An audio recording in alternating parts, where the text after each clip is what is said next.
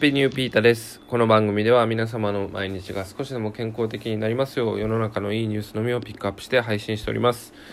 えー、今日はダンスの話題ですね。これ皆さん知ってますかね？僕今朝のニュースでね、初めて知ったんですけど、えー、D リーグっていうね、えー、ダンスのプロダンスリーグ、これ世界初みたいですね。それが日本で、え始まったというニュースですね。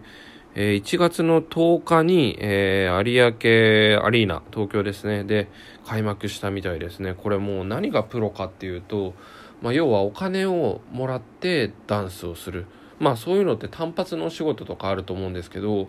今回この D リーグっていうのに参加する方々は年俸制ということでね、1年のお給料としてもらって、えー、参加するみたいですね。で、今何チームなのかな？9チームですね。9チーム、チームがあって、まあ、プロ野球みたいにスポンサーがついていて、で、そこで、あの、まあ、リーグ戦ですね。あの、まあ、サッカーとか、まあ、J リーグ、あと日本のプロ野球とかね、あと、まあ、バスケの、なんだあれ、BJ リーグ、ちょっと忘れちゃいましたけど、そういうのとかと一緒ですね。で、そこでダンスがそういう競技になっているっていうのはね、僕はすごいびっくりしました。いや、なんで知らなかったのかなっていうのもありましたしね。でしかもねあの夢がありますね。最低年俸っていうのはね出てないんですけど最高年俸はね1000万を超えている方もいるみたいでもうこのダンスだけでね食っていける人が、えー、まあ、単発の仕事じゃなくて出てくるという出てきたっていう方が正しいですかね。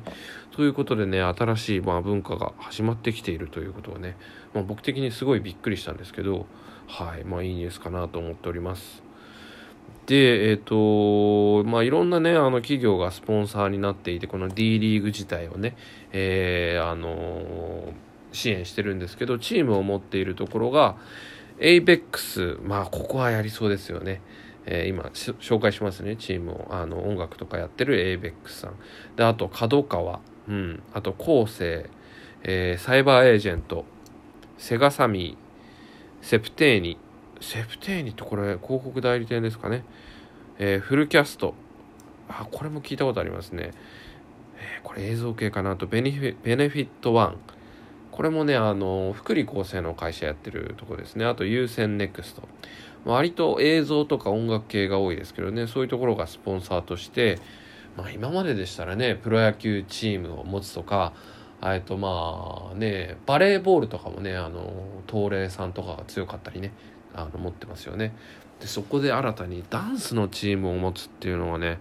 斬新ですね。はい。でかつ世界初ということで話戻りますけどこういうねリーグ制でプロダンスリーグができるっていうのこれは久々にいいニュースだなと思っています。うん。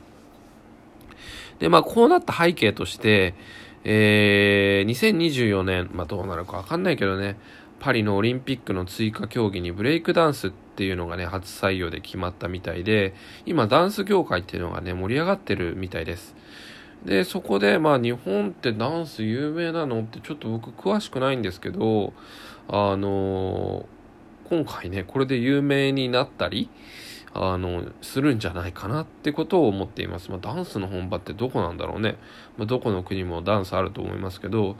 で、このダンスね、ちょっと見てみたんですけど、本当なんかジャズ系とかね、まあ、それこそ激しいヒップホップとか、いろんなあの、